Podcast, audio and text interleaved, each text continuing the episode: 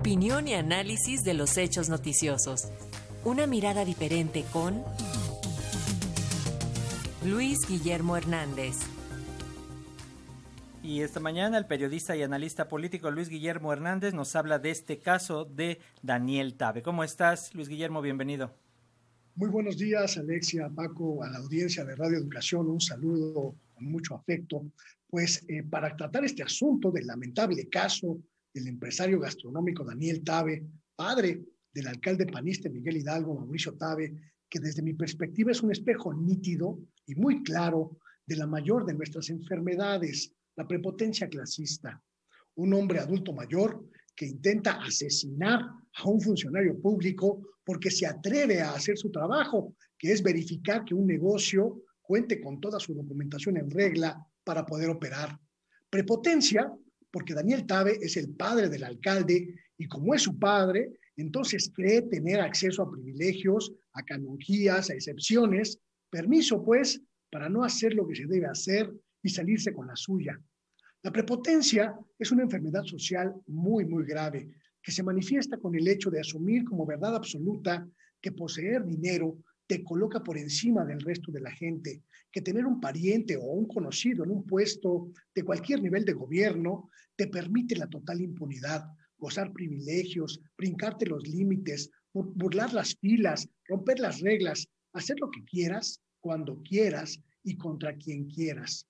La prepotencia clasista, que no es otra cosa que corrupción, autoritarismo y abuso, cobijados por el poder, sea este político, económico o de cualquiera otra índole. Es el fenómeno de las ladies y los lores que desde hace muchos años se ha extendido en México y es el muestrario más claro de un problema social que debemos atender y entender. Mujeres y hombres que abusan de su posición, cometen delitos, excesos, barbaridades y que en todos los casos tienen un solo argumento.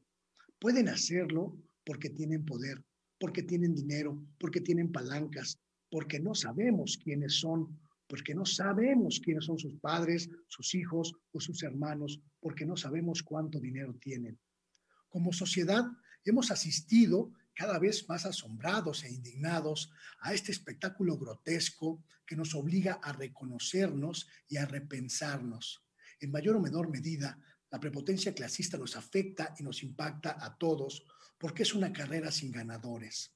Cuando el presidente López Obrador lanzó desde Palacio Nacional el grito sin precedentes, muera la corrupción, muere el clasismo, muere el racismo, en realidad estaba abriendo una discusión profunda que debemos hacer sin concesiones, discutir urgentemente el cambio de nuestro contrato social para entender que una sociedad democrática nos exige a todas y a todos cumplir las reglas aunque no nos gusten, respetar el contrato social aunque no nos beneficie, respetar los límites y sobre todo entender que todos, absolutamente todos, somos iguales ante la ley.